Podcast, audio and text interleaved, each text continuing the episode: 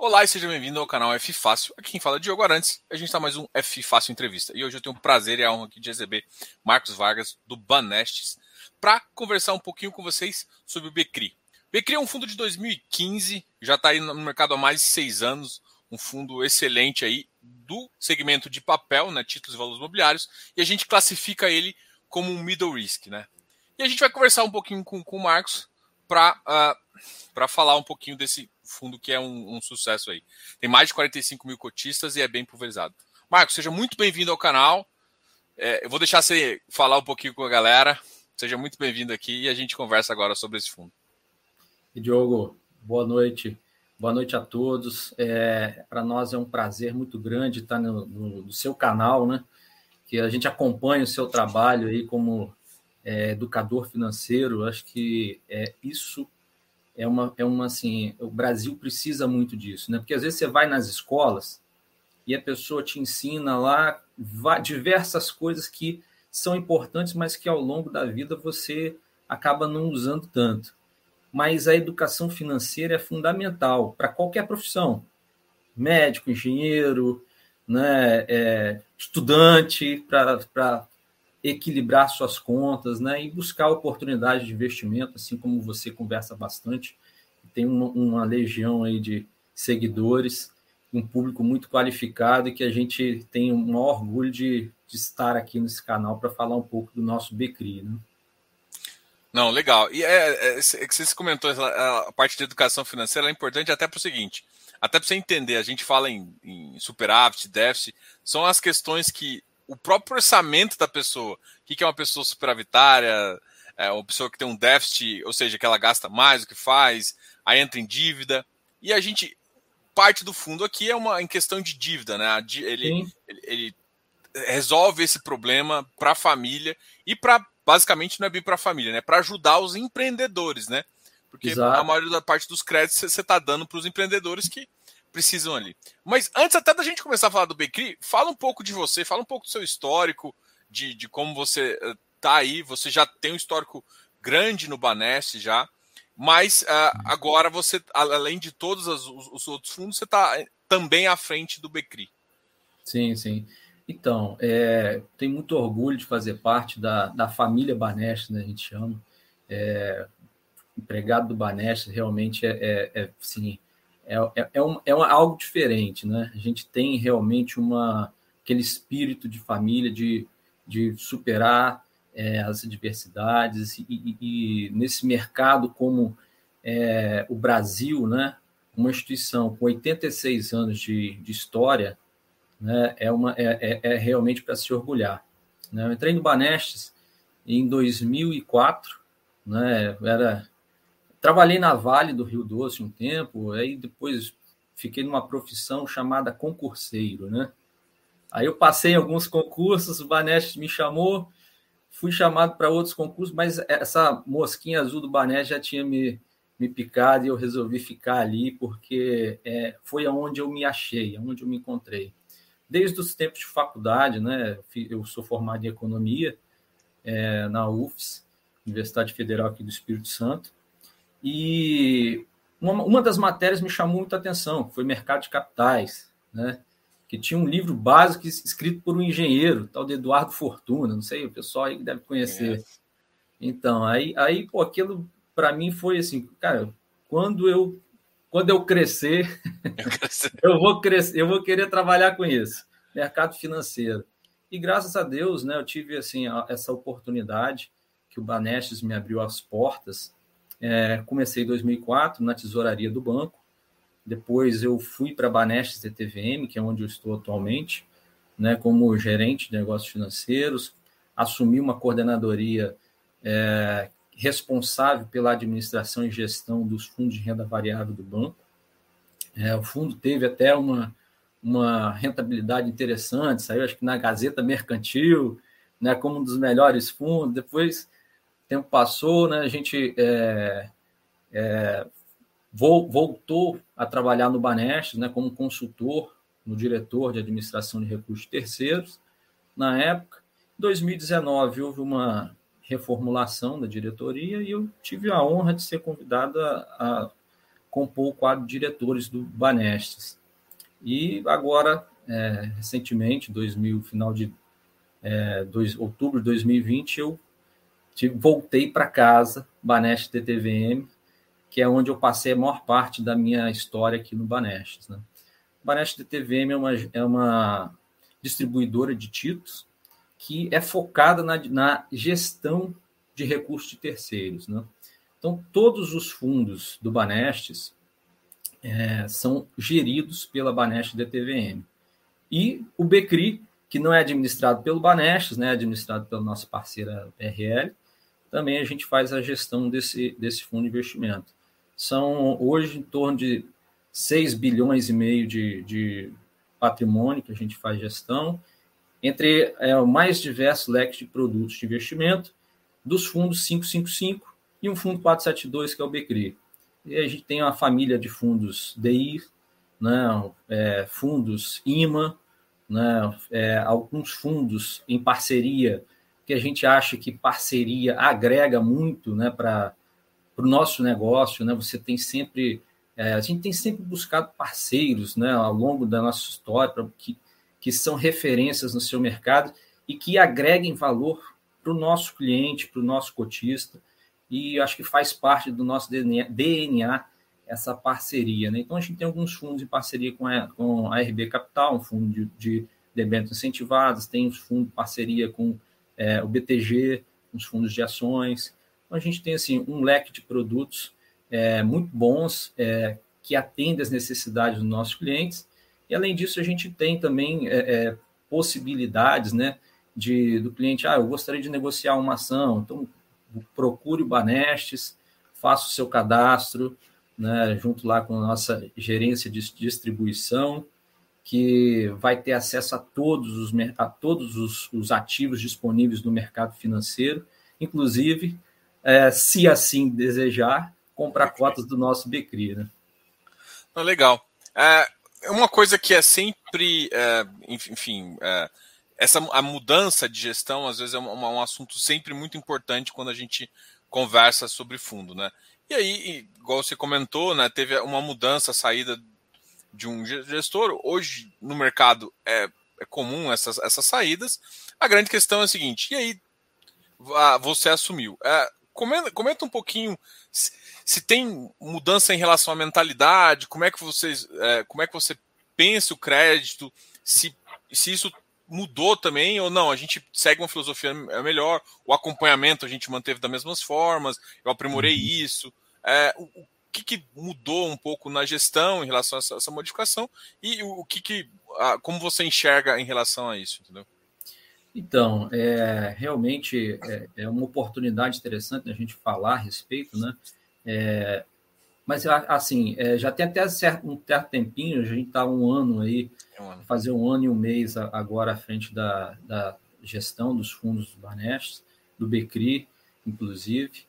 E é um, é um movimento de continuidade. E para o Banestes, como comentei, é, isso é natural. Né?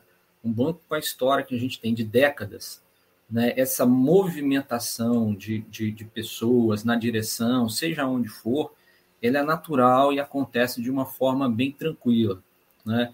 Como comentei, eu sou empregado de carreira do banco e passei por algumas áreas, né? Então a gente traz sim alguma experiência de dessas áreas onde nós passamos, né? Eu trabalhei na Banestes TVM por a, a maior parte do meu período com a parte é, justamente com a parte de gestão de recursos, né? É, conheci, trabalhei junto com, com o Vitor, né, a, a, né, por boa parte do período.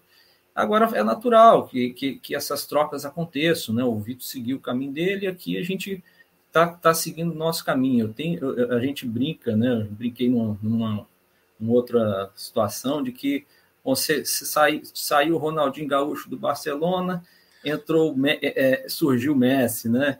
e o Barcelona continuou um time vencedor. Então, eu acho que esse é o espírito nosso aqui, né? Continuar um time vencedor e entregando bons resultados, né? Se a gente for para falar assim de filosofia de investimento, é, aí vou puxar um pouquinho para o futebol, apesar do meu Vasco não estar tá me ajudando muito nisso, né? Mas, assim, time que está ganhando não se mexe, né? A gente tenta melhorar, tenta trazer mais jogadores que façam a diferença.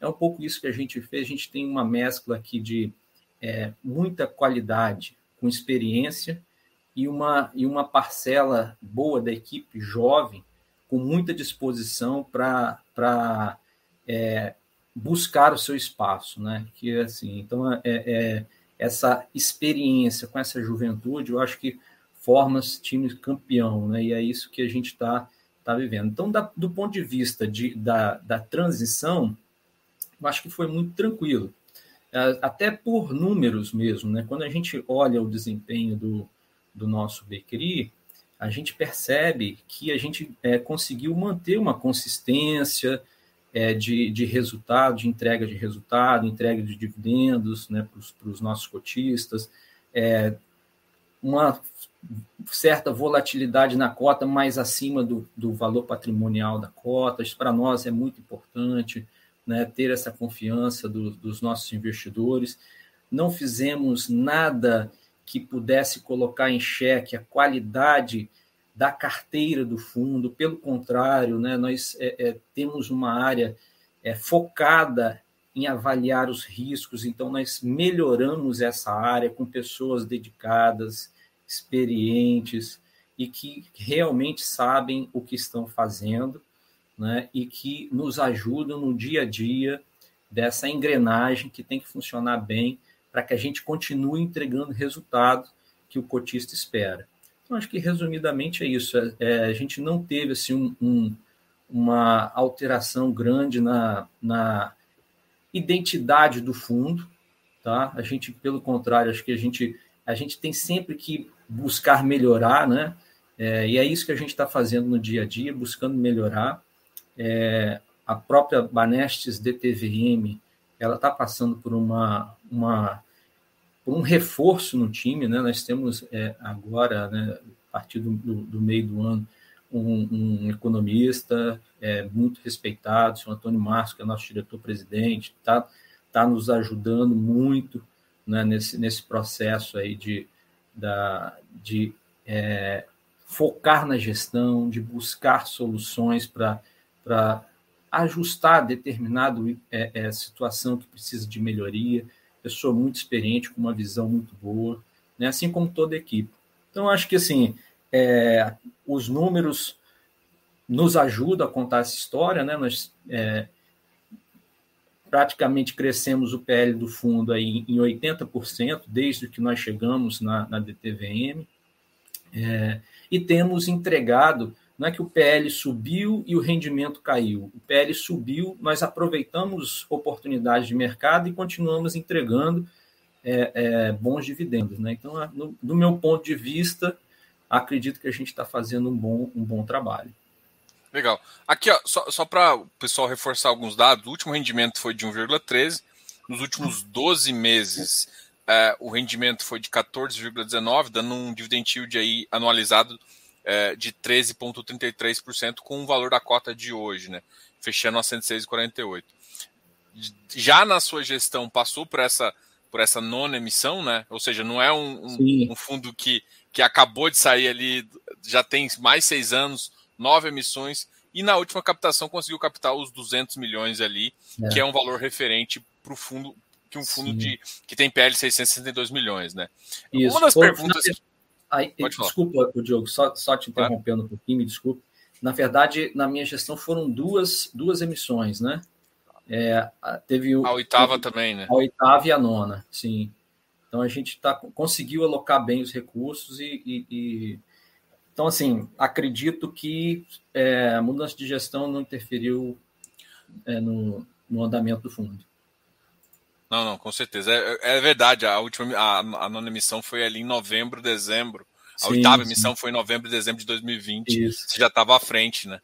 Não, com certeza. Acho que foi o erro aqui cometido pelo, não, pelo estagiário. Pelo... Vou culpar o estagiário agora. Rapaz, a culpa é sempre do estagiário. Não, vou culpar o estagiário. agora. O estagiário sei bem disso.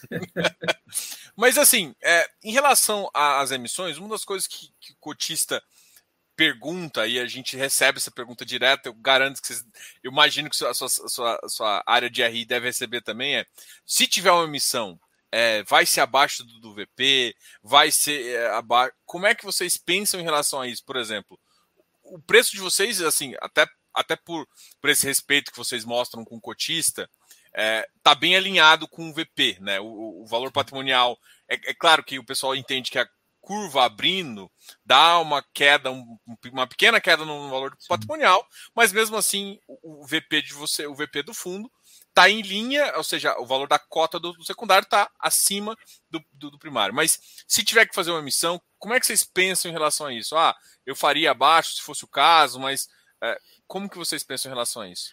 Então, é, da, da, das vezes que, que a gente fez emissão, foi ali em torno do, do valor patrimonial. Né? Depende muito do que a gente está enxergando para frente, que a gente está vendo de oportunidades para o fundo de investimento. Por exemplo, é o valor agora, a gente acha que está próximo do valor patrimonial, a gente é, acha que o mercado está tá, assim, tá bastante instável, né? o mercado como um todo. Né? É, talvez nesse momento não seria o, mais adequado. É, mas assim, a gente sempre está olhando oportunidades no mercado. Né? É, não é porque às vezes a gente acha talvez agora não seja o momento, é, não tenha um, uma busca por oportunidades. Se essas oportunidades fizerem sentido, é, por que não é, torno do valor patrimonial. Claro que nada que vá é, é, diluir o cotista, né? A gente tem um maior respeito, tem que ficar muito claro a gente tem um maior respeito pelos nossos cotistas, inclusive quando a gente vem vai fazer oferta, é, a gente às vezes nem bota aquela taxa de distribuição, né? A gente, porque a gente sabe que isso é um, é um, é um cotista, então então a gente a gente gosta muito de assim tem um maior respeito. Não vou dizer também que pode ah no futuro não vai ter. É, o futuro a Deus pertence, né? Mas a, a, tocada é um pouco essa. A nossa cabeça é essa, tá? É, é, do valor patrimonial seria ali o limite e ao, em volta, em torno do valor patrimonial e na frente, se houver necessidade, se for o caso, mas eu acredito que essa possibilidade é mais remota de ter alguma taxa aí de, de distribuição das cotas do fundo.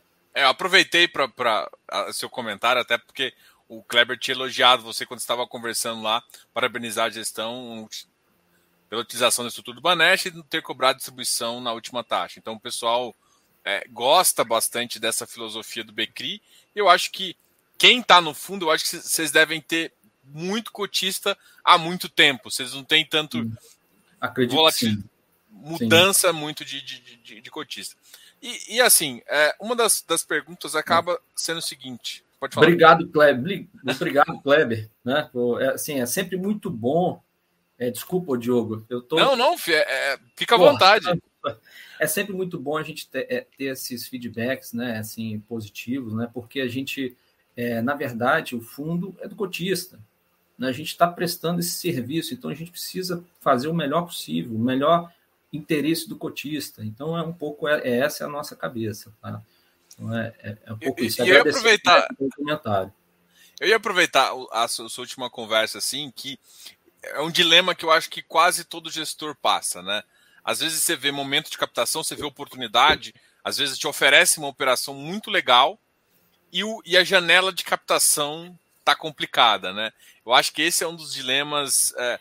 Como é que você enxerga hoje essa, essa, essa, essa parte de originação, né? Olha, hoje a gente faz originação assim, as, as, a gente realmente está vendo que o mercado está precisando de crédito. Depois a gente fala um pouco de taxa de juros, mas olhando para o mercado, vocês estão sentindo que está tendo bastante operação, está tendo muita gente batendo lá na porta, oh, me dá um dinheirinho aí, porque eu preciso de estruturar uma operação aqui. Como é que vocês enxergam isso? E também como vocês já estão, como vocês estão construindo essa, esse pipeline de originação, nem necessariamente para uma outra emissão, mas também para como vocês uhum. pensam a originação desses produtos. Então, é, assim, a gente tem, eu acho que é, já alguns anos né, de mercado, e as coisas acabam a, acontecendo, né? Às vezes a gente não, não precisa necessariamente ir muito atrás da operação. A operação realmente acaba é, aparecendo como uma oportunidade para nós. Nós não fazemos originação em si, a gente busca é, muitas oportunidades. A gente tem muitos parceiros no mercado, né? É, como falei, né, é, pelo nosso DNA banco, né? Você conversa com várias instituições financeiras, você tem aí é, parcerias, como se tem no, no início do nosso bate-papo, e, e, essas parcerias nos trazem oportunidades né, de investimento. É, a gente já conversa com algumas casas que fazem originação, que é, entendem um pouco o nosso perfil, o que, que a gente gosta, o que, que a gente não gostaria. Né? Às vezes a operação ela tem muita. É, é tem uma garantia interessante, tem é, é, colaterais interessantes, mas é, às vezes está numa localização que não faz tanto sentido para a gente. Então, assim, não adianta você ter toda aquela estrutura de garantia se você não acredita que o empreendimento vai deslanchar, né? É, porque no final das contas eu não quero a garantia. Eu quero é o que eu, eu receber os juros e a é. amortização que foram é, oriundos dessa, dessa, dessa, dessa operação que foi realizada pelo, pelo fundo, né? Então a gente vê assim, o mercado realmente ele tem, é, é, apesar dos pesares, né, tem oportunidades, está realmente com, com, liquidez. Você vê alguns fundos de investimento fazendo várias ofertas, né? É, você tem é, demanda para isso. Então, assim, acredito que há sim espaço, mas, como eu falei, no nosso estilo, né, no nosso estilo. Cada um tem, acho que, o seu, né, modo de ver o mercado. É, a gente é, gosta de um pipeline robusto e de uma, uma, algo mais é, é claro né, para nós. Né? A gente está num, num, cenário é, atualmente ainda de, umas, de uma certa incerteza do que vai acontecer no futuro. Mas aí que aí é, é, chega assim, essa até a ser um, contrassenso, né? porque é, você vai ao mercado, pode ser que a oferta não tenha aquela adesão toda, justamente por conta dessas incertezas que vai acontecer no futuro.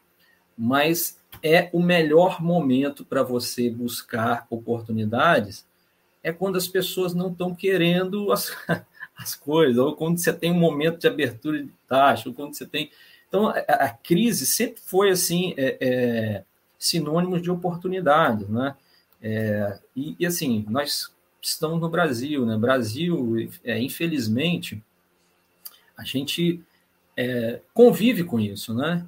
É, se você olha para os cinco anos para trás, seis anos para trás, nós tivemos aí é, uma recessão, nós, acabou com, com o impedimento de uma presidente, depois nós tivemos o, o, um, um evento né, que ficou conhecido no mercado como o Joelis Lay Day, né? Passou mais um, um, um, tempo, né? nós tivemos aí uma a pandemia de Covid-19 e nós estamos sobrevivendo.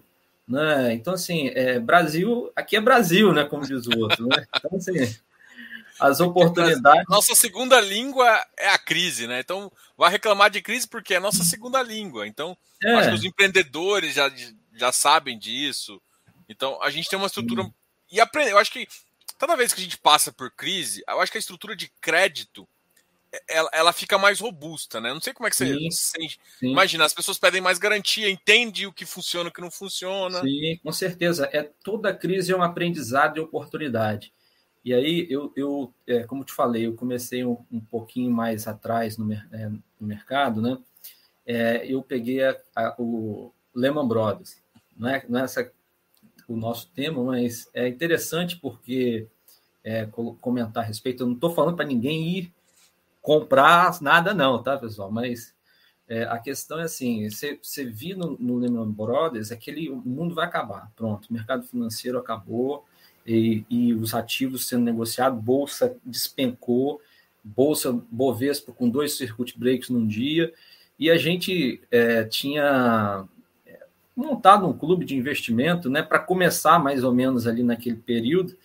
Ficou adiado um pouquinho esse projeto, mas o projeto ele continuou. E da galera inicial que tinha é, falado assim, não, nós vamos entrar no, no clube de investimento, acho que 10% entrou. Então, assim, eu acho que foi o melhor investimento que eu fiz, né? Porque em nove meses deu 120% num, num, num, num clube de investimento. É, então, assim, é, crises, a gente tem que saber navegar, né? E aproveitar as oportunidades que surgem. Então, você fala assim, olha, é, é um momento de captar? Eu acho que você tem oportunidades interessantes. Você olha para o mercado, você vê oportunidades interessantes.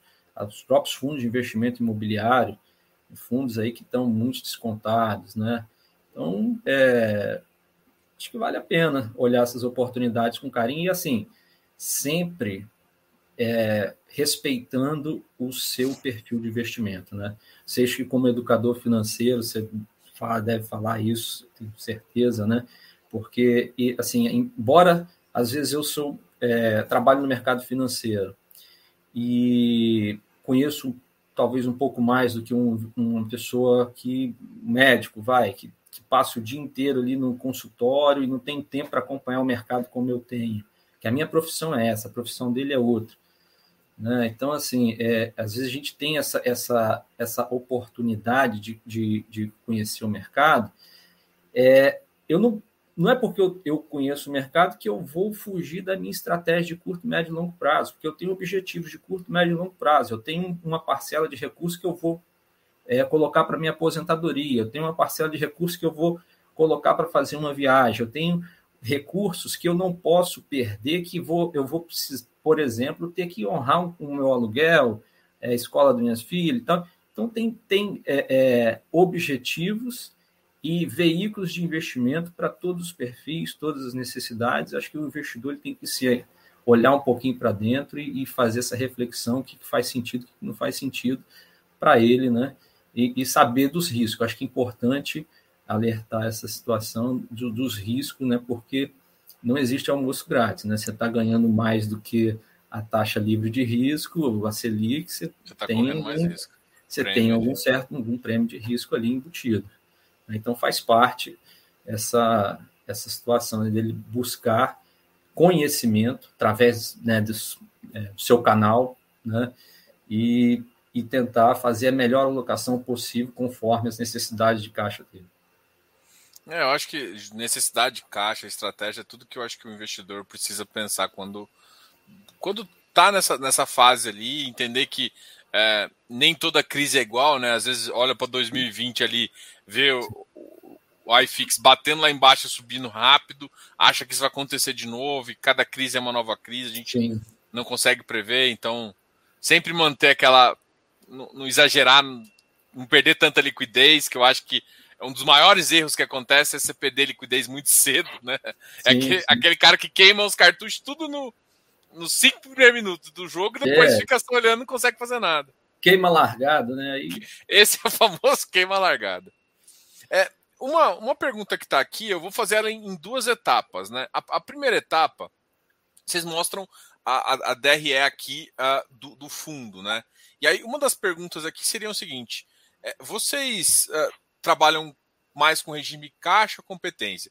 Tem algum, por exemplo, alguns fundos que acabam fazendo uma distribuição um pouco utilizando, por exemplo, não só o regime, o cara acruou na, na dívida a inflação do CRI e ele acaba distribuindo um pouquinho.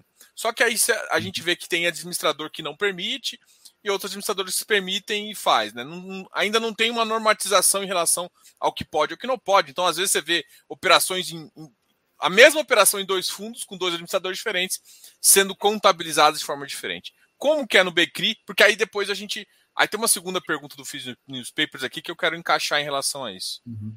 Então, é, o BCRI, é, na verdade, é por competência, né? A gente é, vai apurando e, e conforme a, a contabilidade é, registra, apura ganhos e distribui.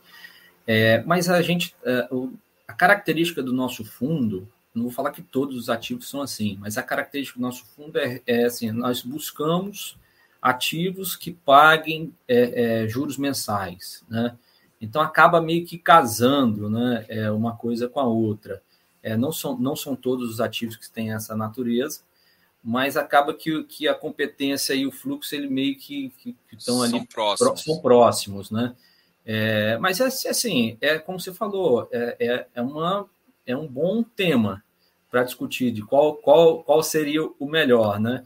Quando você, assim, você tem prós e contras, acredito, né? Quando você fala é, é, num fundo como o nosso, por exemplo, né? Que a gente acredita que tem ativos de excelente qualidade, porque senão não estaria, né?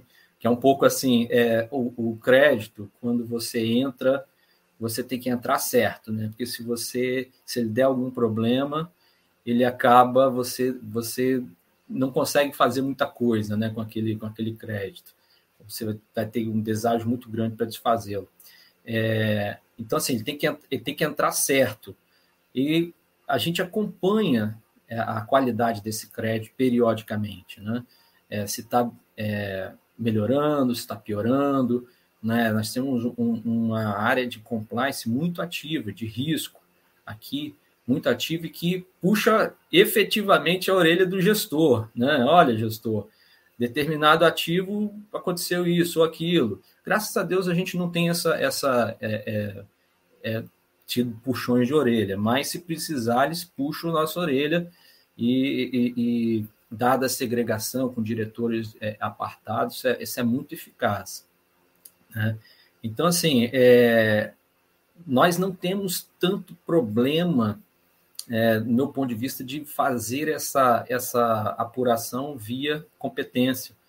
Né? Porque é diferente de eu ter uma, uma, uma situação de um ativo bullet, que vou lá no final do período, com 10 anos. Cara, maior, né?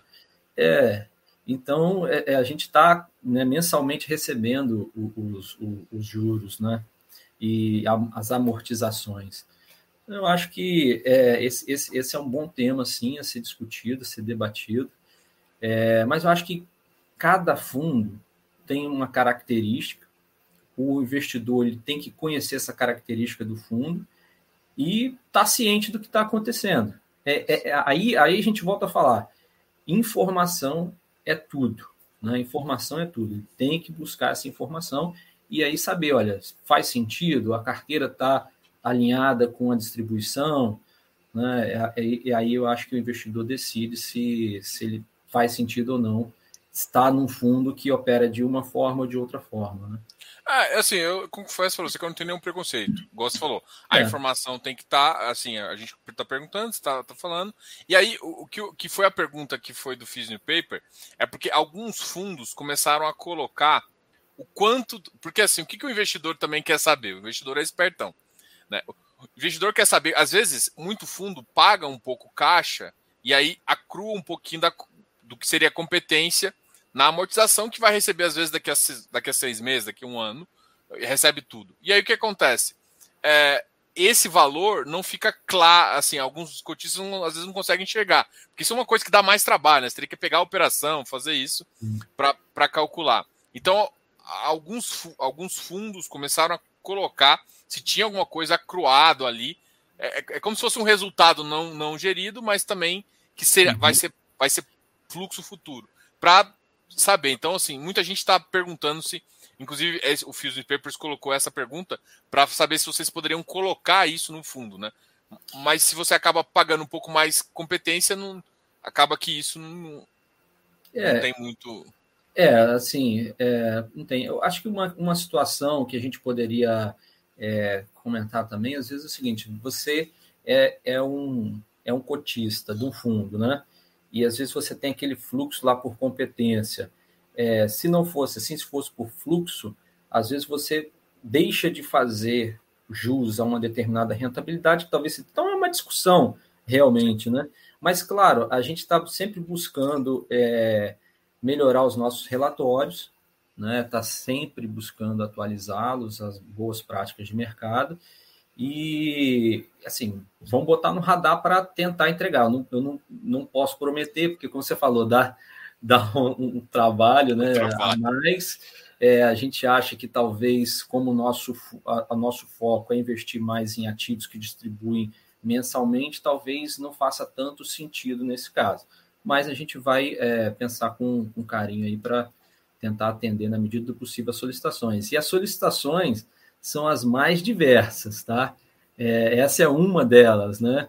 É, então você imagina aí que, que você possa ter, é, a gente recebe e recebe todas, avalia todas, né? É muito bom essa interação é, com o nosso cotista, é, mas nem todas são factíveis de ser implementadas, né? Ah, não, a, gente entende assim, é porque assim, eu também repasso algumas perguntas aqui, a gente faz, eu faço, tento fazer um filtro, mas algumas coisas, como a gente está falando de regime de caixa e competência, eu acho que é uma pergunta interessante sim, de saber e, e, aí tá falando. Agora, mudando um pouco assim. É, eu, eu, eu nessa, nessa, nessas aprendizagens, né, eu vi o seguinte, que não existe pergunta boba, né? Bobo é aquele que não pergunta. Com certeza. É isso aí. Desculpa te inter... Rapaz, eu tô igual. Como é que é? O Jô Soares, né? Que fala isso. Além do, das bochechas, né? tô interrompendo não, mas... entrevistado, tô entrevistado toda hora. Não, mas é assim mesmo. O bom, é bom porque essa aí a gente sabe que não foi nada combinado. A gente tá conversando aqui. acontece. Às vezes que é interessante, né? Às vezes você tá querendo comentar um. A gente, às vezes acontece muito isso. Você tá comentando. Peraí, deixa eu perguntar uma coisa. É importante. Pode interromper a hora que, que quiser, assim. Uma, você tem alguma característica assim que você fala assim? Eu vi que você, você já citou um pouco disso, né? Você falou, olha, localização, uma coisa que, que, que é mandatório. Quais são as outras características que você olha na operação e fala assim, cara, operação tem que ter isso, né? É, é, por exemplo, a ah, localização, a vezes aval de sócio, uma garantia mais robusta, se for pulverizado, um fluxo forte. Como que você enxerga os créditos, assim, né? Para definir o que entra na carteira do Becri? Então, é, quando a gente vai falar da carteira do Becri, a gente é, tenta, como você falou, a gente não, não é um fundo high yield e também não é um fundo high grade. Então a gente olha se a operação faz sentido para o prêmio de risco que está sendo colocado. Né? Mas como você falou, tem alguns é, requisitos mínimos que precisam ser atendidos para que aquela operação entre no radar. Né? Então, se às vezes você pega um, um loteamento fora do, do, do, do, do eixo principal das cidades, né, ou de um vetor de desenvolvimento de uma cidade, aquilo é, pode ter assim boas garantias, mas não faz tanto sentido, né? Ao passo que se você pega uma uma outra é, um outro empreendimento que está mais num, num, vetor de crescimento, que tem ali um, um, um, um certo desenvolvimento ao entorno, né? Claro, e aí é pré-requisito também, você, ter, você tem que ter ali é, é, um colateral maior né, do, que, do que a dívida, você, o de preferência que você tenha ali um LTV mais baixo. É, então, assim, são, são é, aval dos sócios, mas isso é o melhor dos mundos, né? É, e aí você chega numa situação seguinte: quanto mais garantia você vai colocando na operação, menos taxa às vezes ela vem trazendo, né? Porque aquilo está tão amarrado que, que, que, a taxa fica mais espremida. Então, assim, é é, a gente precisa equilibrar um pouco essa questão de, de, de, taxa com as garantias, mas o que a gente não abre mão é de avaliar a localização, é, aval dos sócios, né, é, dependendo da operação. É, a gente tem, é, é, alina, tem preferência por alienação fiduciária, né? É, tem que ter uma boa razão de garantia. Às vezes, fundos né, de, de PMTs, né, fundos que, que vão ali dar uma segurança maior para o empreendimento fundo de caro, reserva, né? fundo de reserva, sim. Então é um pouco essa, essas questões que a gente que a gente avalia, né? Acho que o mercado todo trabalha dessa forma e a gente não, não, não, não inventa a roda.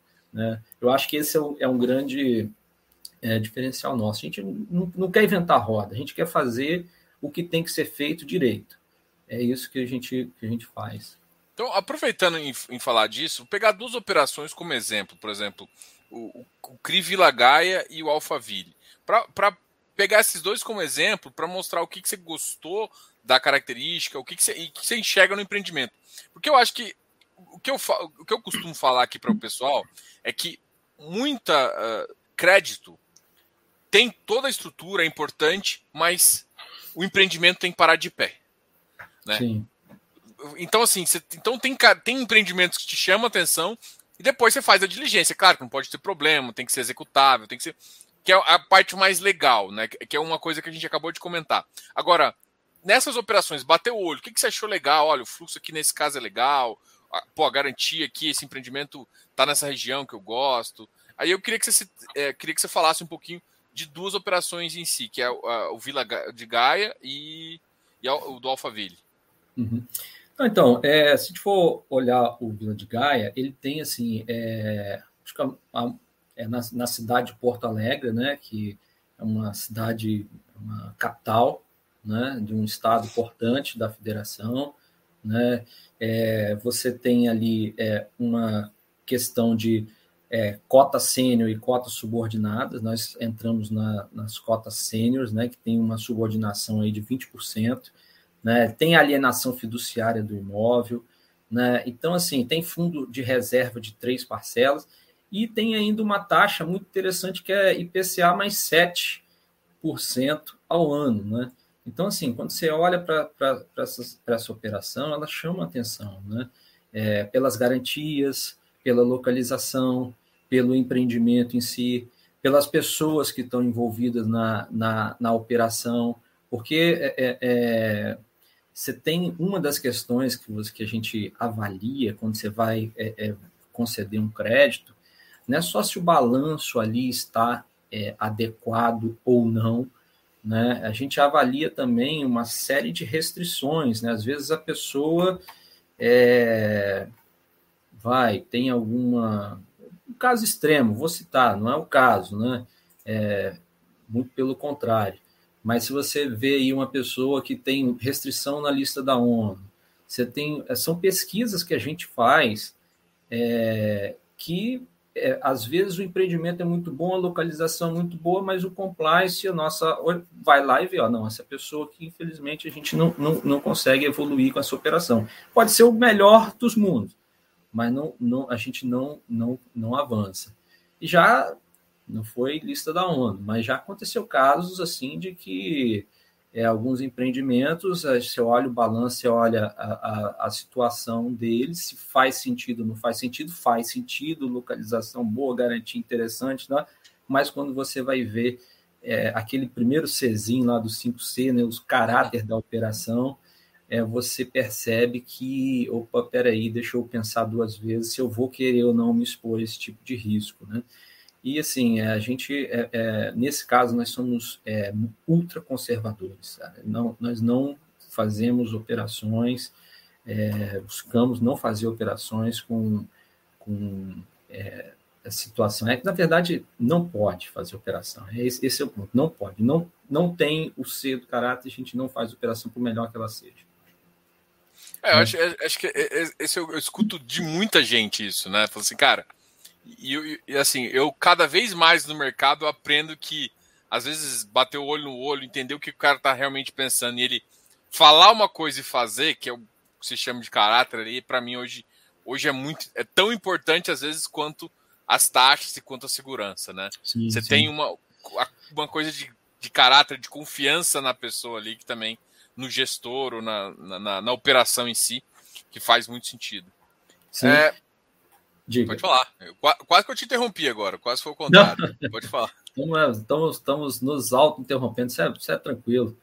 O que, que acontece? É, é com relação a, ao, ao CRI Alphaville, né, a gente também achou um, um, uma oportunidade interessante né, é, num loteamento, né, numa empresa que a gente é, avaliou o balanço, que passou por todos os nossos filtros, e que loteamento, rapaz, se a gente, é, por incrível que pareça, né, parece que essa a pandemia ela ligou um botãozinho das pessoas assim, de, bicho, eu, eu tô aqui dentro desse apartamento, eu quero um pouco mais de qualidade de vida, ou até mesmo, né, essa essa terrível crise sanitária que a gente tem vivenciado, né, que aí foi várias várias vidas, a pessoa está buscando um pouco mais de qualidade de vida, né? É, então, às vezes, é, é, empreendimentos como esse oferecem ali né, uma, uma localização próxima a, a, a, a, pontos interessantes da cidade, né, que você chega com facilidade. Você tem ali é, é algumas facilidades dos próprios condomínios, né? É, você tem é, por exemplo, a própria, a própria busca por pessoas, a gente, a gente chegou a, a ver, tem é, aqui próximo, né, tem, tem, tem dois empreendimentos, né, um é, aqui na Serra, o outro em Guarapari, e esse de Guarapari, ele vendeu, assim, rapidamente, né, então tinha uma demanda muito grande, a gente percebeu isso, então era um empreendimento que fazia sentido para nós, e tinha uma taxa também interessante, né? E era, são créditos pulverizados, né? É, apesar de ser corpor, é um crédito corporativo, né? Dívida corporativa, são créditos pulverizados que contam ali com as suas garantias. Então, acho que, assim, essa tese da, da, de buscar mais qualidade de vida, dada a, a, a esse momento que as pessoas repensam, né? É, poxa, a, a, minha trajetória de vida e aqui eu vou ficar nesse não, estou precisando de um pouco mais de qualidade de vida, eu quero meus filhos com um pouco mais de segurança. Né? Então, tem a proposta que é interessante e que a gente é, entendeu que fazia sentido carregar no, no, no, no fundo. Né? E, e é, é, aquele, é aquele ativo que, que assim, dá aquele, uma, uma certa pimentinha a mais ali né? para você, que você tem ativos que são é, corporativos, que tem a taxa um pouco mais espremida, né, que são de é, tem rate com, é, e, e, etc, é, as garantias necessárias, e você tem aqueles é, empreendimentos que vão te dar um pouquinho mais de, de risco, mas é um risco calculado com a correspondente remuneração é, desse, desse empreendimento, né? desse risco que, que o fundo está assumindo. Então a gente acha que faz, que faz sentido, que fazia sentido, continuamos achando que faz sentido, e estamos na carteira do fundo aí com, com mais essa, essa possibilidade. É, eu, eu acho que essa visão é, de, de olhar como é que está o mercado e olhar a operação de crédito, né? Juntar essas duas coisas é, é, é uma coisa que eu gosto de trazer para pro, pro, coti, pro, pro cotista. Porque às vezes o cotista ele, ele é meio habituado a olhar a taxa. E Sim. não é a taxa que importa, é a operação. E a operação envolve você saber se o cara vai conseguir pagar. Envolve saber se houve uma mudança de comportamento, se a cidade desenvolveu. E tudo isso você está falando. Você está dando características que te chamam a atenção para você topar aquela, topar aquela operação. Né? E eu acho que isso é importante quando você está fazendo crédito. E é claro, a taxa, a taxa também é importante. Não vamos dizer que. A taxa é importante, sim. Não vamos dizer é. que a taxinha não é importante, não, porque a gente gosta da taxinha. Sim, com certeza. Bom, é, então agora eu quero colocar um chapéuzinho aí em você de futurólogo. Marcos Vargas do Banete, futurólogo. E, e assim, e essa futurologia é um pouco análise macroeconômica e tal, para a gente falar de duas coisas. Primeiro, é quais os segmentos né, de crédito que você acredita que pô, pode crescer, eu estava observando isso, até para pensar, pô, pensando no loteamento, sei lá, multiplicidade, shopping, é, residencial, desenvolvimento. O que, que você acredita que esse, esse, esse 2022, porque a gente sabe que vai ter um pouco de crise, mas voltada ali, o que, que pode continuar tão bem quanto está esse ano? Né? A gente viu 2020 foi um ano do residencial, deu um boom, Residencial e loteamento se comportaram muito bem. Agora a gente uhum. vê que parte da classe mais baixa, que toma bastante loteamento também, está perdendo um pouco de poder de consumo, que gera um pouco de, pô, loteamento será que vai? A residencial, às vezes, de alto padrão pode continuar, tem vontade de venda, porque tem essa questão da, da, da, pandemia que mudou o padrão. Como é que hoje você olha assim e fala assim, cara, isso aqui tá o mais certo? É claro que é totalmente assim, é olhar para o futuro e tentar adivinhar aqui. É, rapaz, eu, eu, eu, eu assim, como futurologista, eu, eu sou um bom gestor.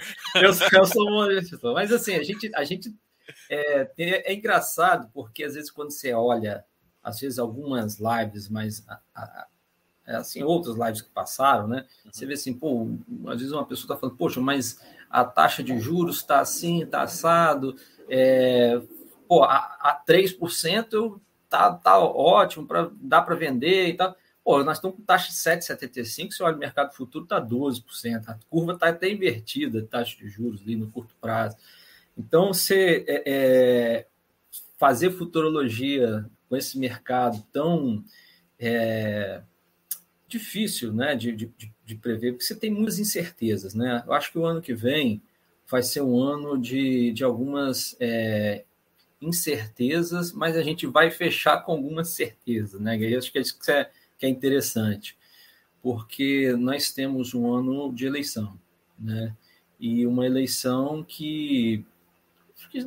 Não queria entrar no mérito da política, né?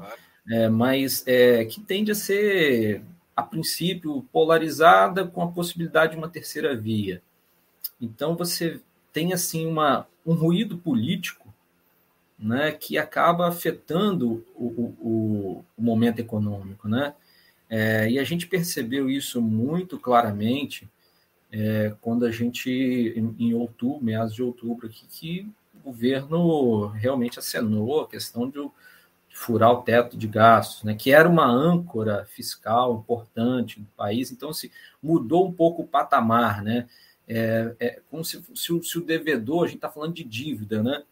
Eu acho que tudo funciona, é, quando a gente fala de dívida, tudo funciona com a capacidade de pagamento, né? Se eu devo muito e vou para você, Diogo, que eu sei que você está cheio de, de, de becri na carteira aí, peço um empréstimo para você, você vai falar, Marco, eu te empresto, mas uma taxa, uma taxa é, 10%, 15%, que você vai daqui a eu pouco. Eu gosto você... muito de ser, vou deixar 11%. é, então, que a, eu tenho um risco de não te pagar, porque eu estou tô, eu tô todo endividado, acabei, é, é, eu não tenho emprego formal, né? É, eu às vezes dependo do, do, auxílio, vou lá te pedir um, um, empréstimo, infelizmente você fala, poxa, eu também tenho meus compromissos aqui, se eu te emprestar esse dinheiro, eu vou precisar dele de volta, né? É, e aí eu preciso te cobrar uma taxa diferente de uma pessoa que está um pouco mais estruturada, que vai buscar um, um, um empréstimo. Então, assim, é, infelizmente, o nosso país ele está vivendo a situação dessa pessoa um pouco mais endividada, né? É, de que, bom, quanto mais dívida, mais incerteza, vou ter que precisar um pouco mais de juros, né? Juros é, é, é, é como se você tem um fogão ali, né? Se aumentou o juros, você abaixou a, a chama da temperatura do fogão, né? Abaixou a chama do fogão quando se aumenta o, o, o, o juro. Não fala em fogão, não, que eu lembro do Vasco, pelo amor de Deus. você abaixa, você abaixa a temperatura ali da economia. Aí, rapaz, é, é, pro ano que. Então, então assim, é, a gente chega no momento onde o Banco Central ele coloca é, uma situação de: olha, é, nós vamos é, é, posicionar a taxa de juros de uma forma contracionista. Né? E aí você vem assim, numa situação de economia mais um pouco mais tumultuada, com um ruído político, é, de algumas casas prevendo é, um ano mais difícil, é, é tinha um determinado nível de crescimento, algumas estão zerando, zerando o crescimento do PIB no ano que vem, estão botando até PIB negativo, né? então a taxa de juros tende a permanecer por um, por um período é, mais elevada. É, parece que o mercado achou um teto aí de 12%, parece, né? Então, é, a princípio é esse que ele está tá trabalhando, né? mas nada que não possa mudar, dada a conjuntura né? É, econômica. A gente está tá, tá passando uma PEC né? agora no Senado, essa PEC já tem se questionado no STF, né? Então são, são assim, são cenas dos próximos capítulos, né? Aí a, a, a, PEC vai passar no Senado, não vai passar, o governo tem mais força, não tem mais força, e o mercado está apostando assim, bom, dos males, o pior. Já que a gente tem uma PEC que está transitando, vai furar o gasto, mas volta né, em determinado período mais à frente. O, o cenário ruim, sim, mais pior, é, ruim, né, seria é, se a gente fala assim, bom, não aprova a PEC, aí eu vou decretar um estado de calamidade, etc., os gastos vão de uma forma então, assim, é, é, eu acho que a gente precisa resolver a questão fiscal. Não sou eu que estou falando isso, né? É, o próprio ministro da Economia é, é, reconhece a situação né, do fiscal mais apertado. É, a gente reconhece também a necessidade de um auxílio para as outras pessoas, né, que, que a gente tem uma informalidade grande, um desemprego elevado. Então, quando a gente olha para a economia como um todo, a gente não imagina que essa, essa pressão inflacionária é necessariamente proveniente de uma, de uma demanda aquecida, né, em onde você aumenta a taxa de juros e a taxa de juros vai fazer com que o consumidor consuma um pouco menos. Né? Tem, eu acho que, outros vetores aí que influenciam essa a taxa de juros, né? É, quer dizer, a inflação. Né? Hoje estava vendo a notícia também que, por exemplo, a, a, assim como os Estados Unidos anunciou, a, é, a China e Estados Unidos devem, apesar assim, de, de serem meio cão e gato, né? Eles têm uma disputa ali entre China e Estados Unidos que já não é de já vem do governo anterior, é, mas estão anunciando que vão trabalhar junto para utilizar as reservas estratégicas para reduzir um pouco o preço do petróleo, né? Porque também está pressionado lá a inflação, né? Nos, nos países é, mais desenvolvidos, né? É, e aí isso gera uma pressão que você fala assim, pô, então eu vou é, re, aumentar o, o, a redução dos estímulos para a economia lá, já que está mais com a inflação um pouco mais mais é, forte. Então, assim, é um, é um economês de, de, devagando aqui para você esquecer da pergunta e eu não te responder, mas eu vou te Você responder. não falou o setor ainda, eu estou só falando, ó, qual setor? É, rapaz, então. Fala o setor campeão, fala assim, pô, peraí. É, então, assim, é porque, é porque assim, são, são, tantos, são tantas variáveis que a gente está a gente tá, é, é, são envolvidos nesse, nessa, nessa cena para o ano que vem, que é, é, é, difícil da gente, da gente é, falar, olha, o setor X, Y, Mas o BECRI, que é o que importa no nosso papo, o que, que a gente gosta? Do, do setor corporativo. Corporativo, acho que a gente, é, é, a gente já, quando você olha para a carteira do BECRI, você vê é, claramente que a gente tem uma, uma preferência por, ser, por setor corporativo, com boas taxas, que, que a gente imagina, assim, são, são empresas bem estabelecidas, muitas líderes nos seus setores, é, que muitas das vezes vão se aproveitar dessa dificuldade que a economia está tá impondo a empresas menores e, e al, alçando fatias maiores de mercado. Então, existe uma, uma, uma, uma situação onde a gente acredita que o corporativo, prédio corporativo, é, e aí, qual setor? Bom, você tem empresas, é, é, é, esse, esse é um pouco também a nossa, a nossa essência, não necessariamente tem um setor que vai se sobressair mais que o outro. Eu olho mais a operação do corporativo. Mas se a gente for falar assim, é, o consumo, consumo vai ficar um pouco prejudicado, até por esse cenário todo que a gente está traçando aí, uma, uma inflação, que a inflação corrói renda. Né? E, e, se você corrói renda, você tende a consumir menos né? É, é, no agregado. Né? Então, assim, é, determinadas. É, é, é, mas isso não quer dizer que o consumo vai zerar, ele vai ficar pressionado. Né? E, e aí, até uma situação onde essa, esse aumento de taxa de juros tem um limite. Porque pô, não dá para eu levar o, o, o, subir os juros eternamente para porque a economia vai ser estrangulada, e ela já está meio que estrangulada, porque você vê aí uma massa de desempregados de, de 13%, 14%, é muita, é muita coisa.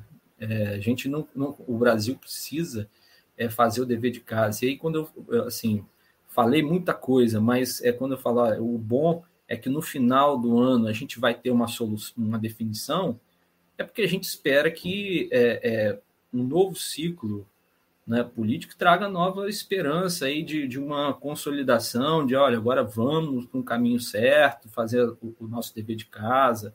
E aí as taxas de juros tendem a, a, fechar, a, a fechar. O mercado está preocupando né? um pouco isso, porque você olha a curva de juros, está invertida, né? Você está você tá com 2023 mais alto que 2030.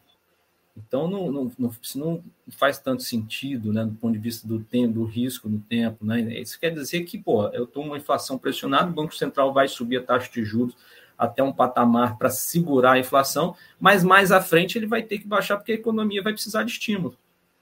Né? Então, a gente precisa, assim, o quanto antes fazer, fazer o nosso dever de casa, né, que é com as reformas que precisam ser feitas, né, que acho que todo mundo já sabe o que precisa ser ser feito, né? mas o problema é executar essas reformas.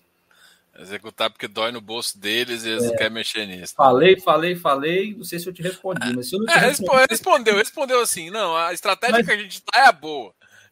Resumo, da, vou resumir pro cotista aqui. A estratégia que a gente. Nessa bagunça toda, o trem vai piorar e a estratégia é boa. Vou resumir. Não, é, assim, é, a, gente, a gente acredita muito na resiliência é, desse fundo em superar crises.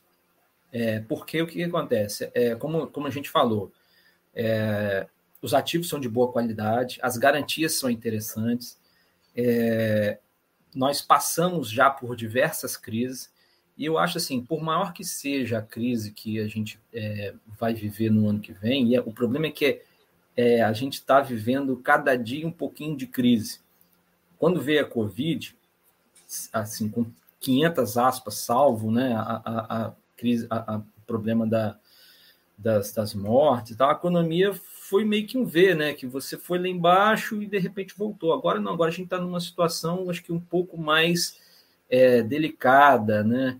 É, mas é, Brasil. E a gente é, aprendendo a surfar essa onda, a gente vai é, achar boas oportunidades e com certeza esse fundo é uma, é uma boa oportunidade para.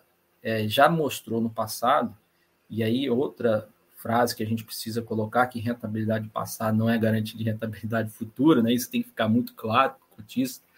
É, mas já mostrou no passado uma resiliência, a gente acredita que apesar dos pesares, do que está por vir, que pode ser surpresa tanto positivo quanto negativo, eu acho que ele vai surfar bem esse ano de 2020 pela própria natureza dos fundos de papel, né?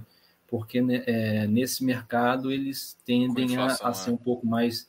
É, tendem a ter uma, uma, segurança, uma resiliência um pouco maior. Espero que eu tenha respondido. Não, respondeu, respondeu. Acho que o pessoal, da, da forma genérica, mas acho que respondeu sim. Bom, eu vou fazer a última pergunta aqui, até porque a gente acabou dando uma hora, mas tinha uma pergunta que eu queria fazer que é em relação ao próprio portfólio, né? Vocês ainda têm 10% em outros FIs, né? Como estratégia, sempre hum. usaram para fazer giro, aproveitar a oportunidade, sempre foi essa uma das estratégias até que eu sempre a gente viu fazer. Nesse mercado agora, os FIs agora, os de crédito puro, estão dão um carrego interessante, né? A gente está até conversando sobre isso, mas hoje em dia eles uh, não dão mais essas oportunidades de giro tão, tão, tão bons quanto no passado. Como é que você enxerga hoje a posição de, de FIs? Uh, vocês não pensam em tomar tijolo também? Fala um pouquinho disso. Não, então, é bom. É, a gente a, identifica no mercado também bons fundos de investimento, tá? Então a gente é, é, coloca na carteira aquilo que a gente acha que é interessante. Mas as, as aplicações do, do BCRI em outros fundos de investimento, elas sempre foram alocações táticas. E, tem, e vão continuar sendo alocações táticas, né? É, porque a gente busca um ganho de capital dado uma oportunidade de mercado, que muitas vezes a gente consegue aí é, numa emissão é, comprar num, num, valor interessante e aproveitar um diferencial aí de taxa de mercado. Então, isso a gente é, traduz para ganho de, de, para o cotista. É, então, a gente aproveitou muito bem essas oportunidades que nós tivemos. Hoje, essas oportunidades elas não estão tão óbvias mais, né? mas a gente acha que nós temos na carteira excelentes produtos de, de fundos de investimento, que tem um carrego muito interessante. É, mas, é, a princípio, é, se a gente necessitar para buscar uma oportunidade de investimento em CRI, que eu acho que é o nosso objetivo principal. Acho não, tenho certeza, assim, vão tirar a palavra acho, porque o cotista precisa de certeza. Né? Nosso objetivo principal é investir em CRI, é, então ele, ele pode ser que esse momento do fundo imobiliário seja reduzido para que a gente aproveite uma determinada oportunidade né, tendo em vista que o nosso caixa já foi praticamente todo alocado e essa, esse giro com os fundos de investimento, é, acho que faz sentido esse, essa, essa alocação a gente reduzir para num futuro, em outras oportunidades, voltar, se for o caso. Né? Não estou falando que é isso que vai acontecer, mas é alguma coisa que pode vir a acontecer, dada as oportunidades que aparecem para o fundo de investimento. Então, é, é, a gente tem FI na carteira, a estratégia é de é, alocações táticas para aproveitar esse diferencial. Poderíamos ter mais, o fundo pode, mas a, a ideia é ficar até 20% no máximo, não passar isso. Hoje a gente está ali em torno de, de 10%, 11% da carteira em, em, nesses FIIs. Já teve uma exposição um pouco maior, aproveitamos esse momento de mercado, reduzimos, e pode ser que se reduza mais. Marcos, eu queria agradecer você por esse papo de papo. agradecer você por conversar aqui com os seus cotistas, conversar aqui comigo, fazer esse bate-papo aqui. Espero recebê-lo todo ano aqui, a gente terminando 2021, 2022, eu sei que vai ser um ano bem conturbado, então vai fazer sentido também estar próximo do cotista, então com certeza em 2022 é, eu vou convidá-lo de novo, a gente vai fazer uma nova live. E eu vou deixar você falar as últimas palavras aqui, depois de te agradecer de participar aqui comigo dessa, dessa conversa. É, eu que agradeço a oportunidade de estar falando com seu público, né, com esse canal, que para mim eu já acompanhava você antes, né, então eu tive essa satisfação de estar é, sendo um dos seus convidados, né, que a gente fica vendo aí né, é, pessoas muito relevantes no mercado conversando. É, queria te agradecer agradecer os nossos cotistas pela, pela confiança. É, acho que aqui, no, no, não sei se você vai colocar, mas tem o nosso, nosso e-mail, né? Gestão. Tá. É, é, não sei se. Aí fique à vontade. Não, não, fica na descrição do vídeo, tá? Só, fica na descrição claro. do vídeo. Fica na, eu deixo na né? descrição do vídeo toda, to, todos os contatos. Acho até até o telefone sim, né, que eu sim, tinha deixado é. lá o mesmo contato que tem também, no, eu coloco aqui embaixo, então tá o, a, a, sua bio aqui embaixo e o contato da, da, uhum. da gestora, se o pessoal precisa, precisar. Não, Qualquer dúvida eu... também a gente sempre pode ajudar a fazer a ponte, mas se quiserem lá, uhum. aqui, é, o e-mail está aqui embaixo na descrição do vídeo aqui. Agradeço, entre em contato conosco, vai ser um prazer esclarecer qualquer dúvida que a gente possa não ter é, esclarecido aqui. E eu fico à disposição, Diogo, para sempre que você precisar você entrar em contato conosco e vai ser um prazer. Eu tenho seu WhatsApp. Não, sim. Não tenho confundir agora. Sim, sim, sim, sim, Não, tranquilo, fica à vontade. Mas Não, assim, mas... agradeço, agradeço a você é, é, esse bate-papo descontraído, né? A gente faz umas piadinhas, né? Para não ficar aquele negócio também tão chato, né? Aquele economês na, na, na vida aí, né? É, sempre lembrando do meu Vasco, pô, que quando você falou que você é vascaíno, eu falei, pô, ai, pô eu sou torcedor do Goiás, a gente tá voltando, né? É, vocês, vocês nos ajudaram a deixar, ficar aqui na segunda ano, mas tudo bem. A gente vai, a gente vai chegar lá. Obrigado, é pessoal. Sucesso. Não se esqueça de dar um like nesse vídeo aqui, se inscreva aqui no canal e até a próxima. E até mais, Marcos.